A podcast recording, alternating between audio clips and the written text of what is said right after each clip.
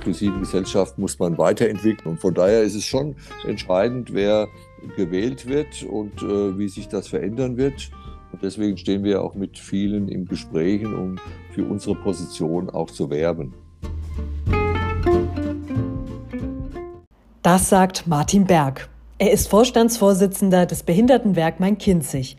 Das Unternehmen hat das Ziel, Menschen mit Beeinträchtigung die selbstbestimmte Teilhabe am gesellschaftlichen Leben zu ermöglichen. Steffen Ball spricht mit ihm über Aufgaben, Herausforderungen und Trends. Ihr hört Anders als du denkst, der Podcast zu Sozialthemen mit Martin Berg. Herzlich willkommen zu Anders als du denkst, der Podcast zu Sozialthemen, wie immer mit dem einzigartigen Martin Berg. Er ist Vorstandsvorsitzender des BWMK, des Behindertenwerks Main-Kinzig und in führenden Positionen tätig für die Werkstätten in Deutschland. Guten Tag, lieber Herr Berg. Ja, schönen guten Tag, Herr Ball. Grüße Sie.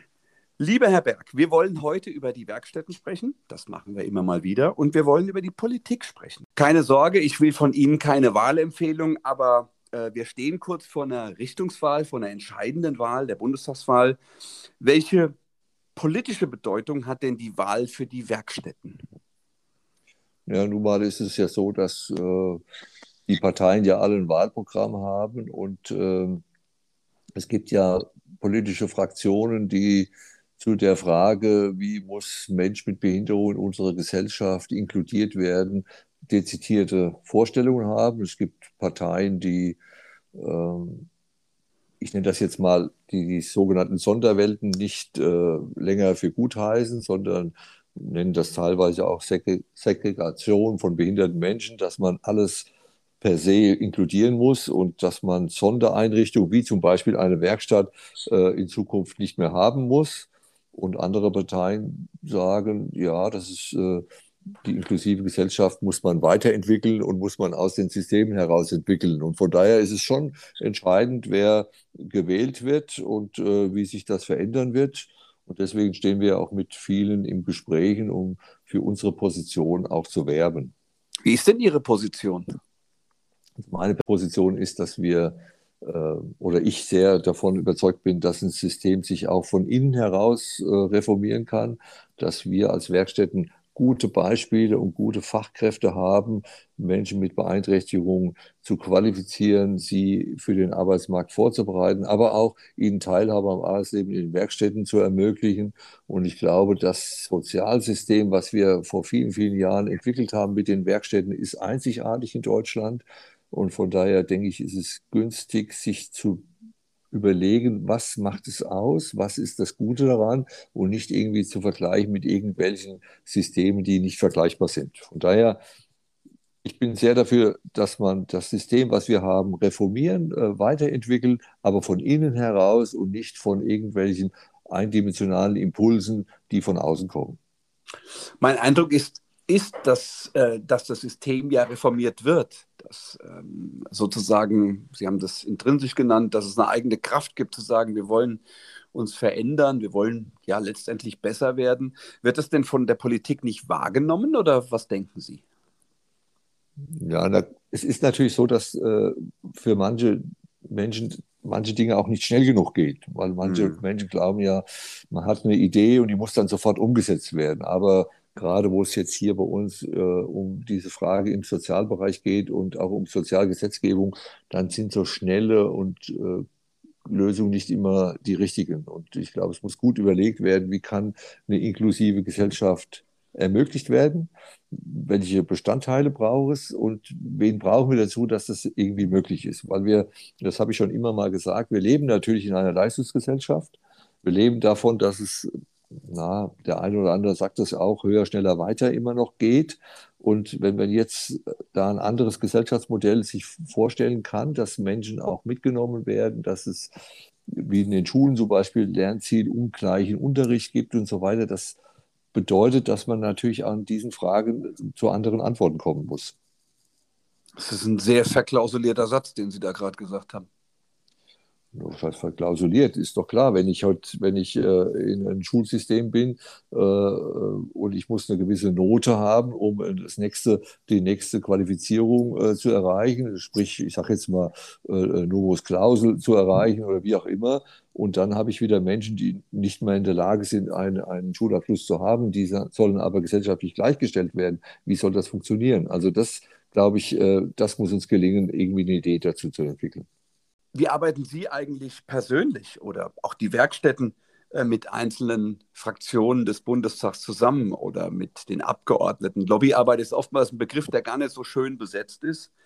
Ähm, aber eigentlich heißt es ja nur, dass man seine eigenen Interessen sozusagen auch an die Politik adressiert. Wie läuft es bei Ihnen persönlich mit den Werkstätten? Ja, also wir haben regelmäßig Gespräche mit den sogenannten Teilhabe- oder behindertenpolitischen Sprechern der äh, Fraktionen. Äh, an der Stelle will ich sagen, ich arbeite mit allen Fraktionen zusammen, außer mit der AfD. Ähm, und die Gespräche sind, je nachdem, wo jemand politisch unterwegs ist, natürlich unterschiedlich. Aber was uns gelingt, ist, glaube ich, dass es uns abgenommen wird und mir als Person auch abgenommen wird, dass wir für die Weiterentwicklung und für die neue Perspektive in dem Thema Teilhabe am Arbeitsleben, dass wir sehr dafür eintreten und dass wir versuchen, das auch im Verband zu organisieren. Und das findet in der Politik Anklang in der Weise, dass man sich mit uns unterhält und dass wir auch unsere fachliche Expertise mit einbringen können. Wie könnte das dann gehen? Und äh, von daher, äh, ja, das ist ein interessanter Diskurs.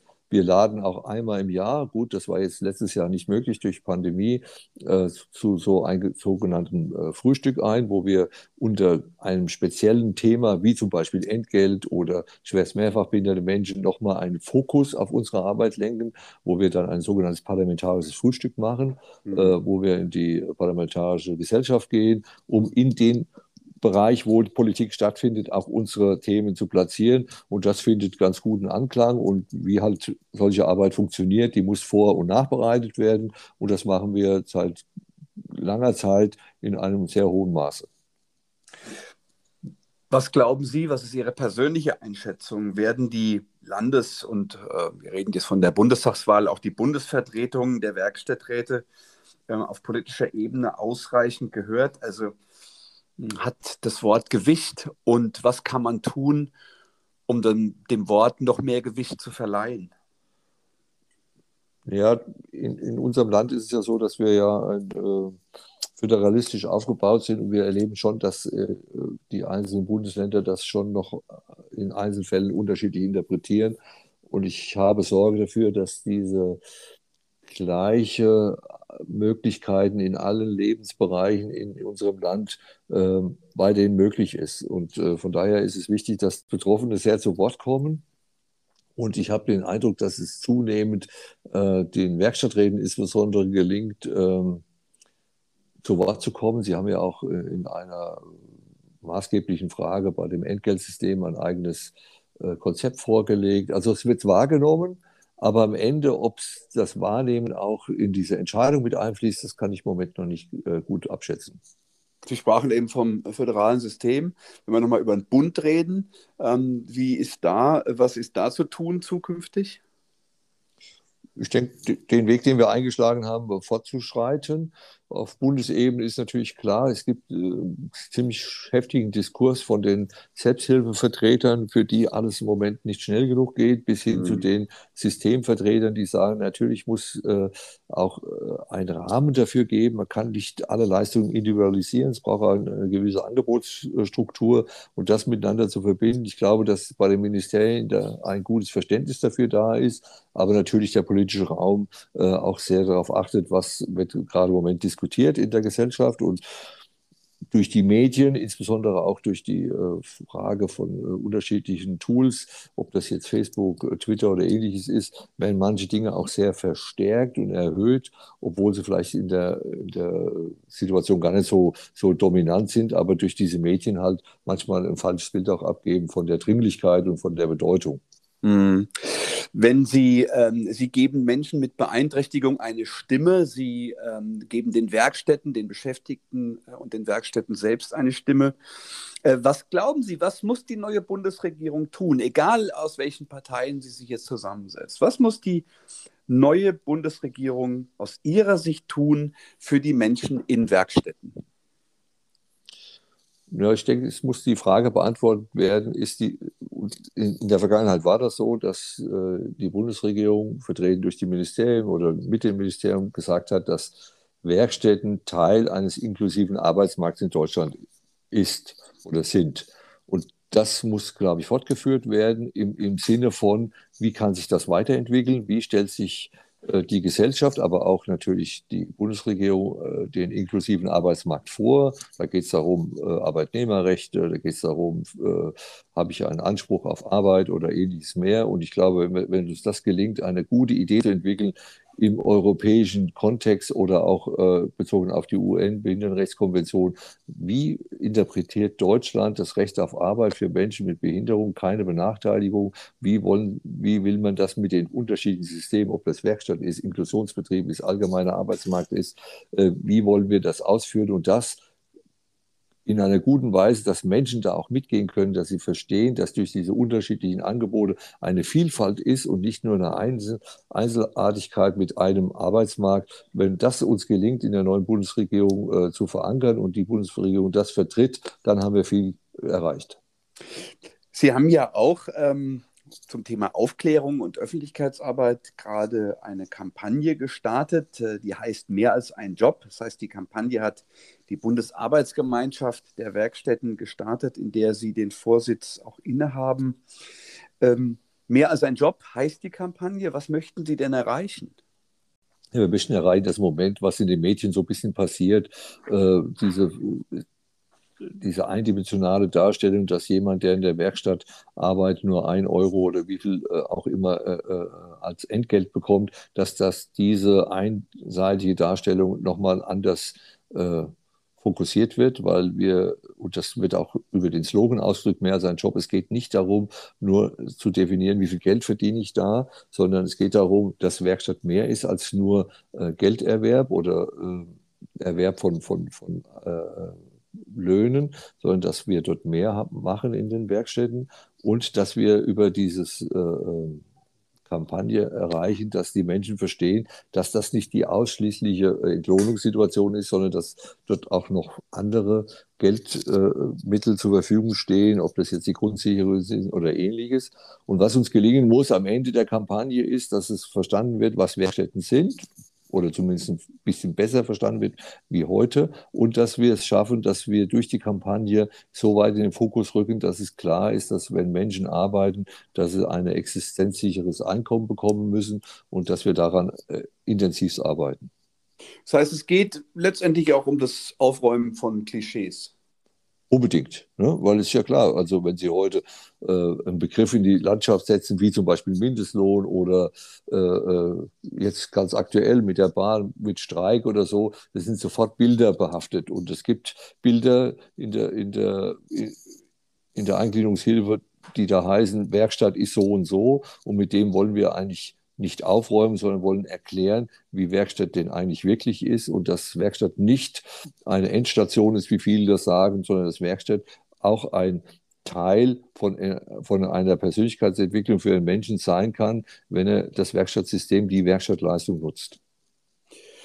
Ganz zum Schluss, lieber Herr Berg, bei unserem Podcast Anders als du denkst, wenn Sie drei Wünsche frei hätten, zwei, drei, vier, was würden Sie sich von der neuen Bundesregierung wirklich wünschen für die Werkstätten? Was wäre optimal und gut? Ja, dass wir es schaffen, dass wir äh, die Menschen, die in die Werkstatt gehen, aus der ähm, Sozialhilfe herausbekommen, dass sie ein äh, Entgelt bekommen, mit dem sie äh, ihre Existenz sichern können, dass ihre Wahlfreiheit bestehen bleibt dass sich niemand schlechter stellen muss in, in dem System in Zukunft und dass äh, es diesen Begriff ein behinderter Mensch irgendwie eine Dimension erfährt, dass nicht alle Menschen gleich sind, sondern dass sie unterschiedlich sind und dass wir diesen individuellen Blick behalten muss. Wenn, wenn, wir, wenn wir das in irgendeiner Weise gut hinbekommen in der neuen Bundesregierung durch unterstützende Leistungen, durch Veränderungen, dann haben wir viel, viel erreicht. Ich hoffe sehr, dass Ihr Wunsch in Erfüllung geht, lieber Herr Berg. Ich danke Ihnen für das Gespräch, wünsche Ihnen jetzt eine gute Zeit und was Sie wählen werden, werden Sie uns sicher nicht verraten. Nein, das mache ich nicht, aber ich, wär, ich werde auf jeden Fall wählen und da ich zum Wahltag im Urlaub bin, werde ich äh, die nächsten Tage die Briefwahl machen. Lieber Herr Berg, alles Liebe und alles Gute für Sie und herzlichen Dank für das Gespräch. Danke auch. Gute Zeit. Tschüss. Tschüss.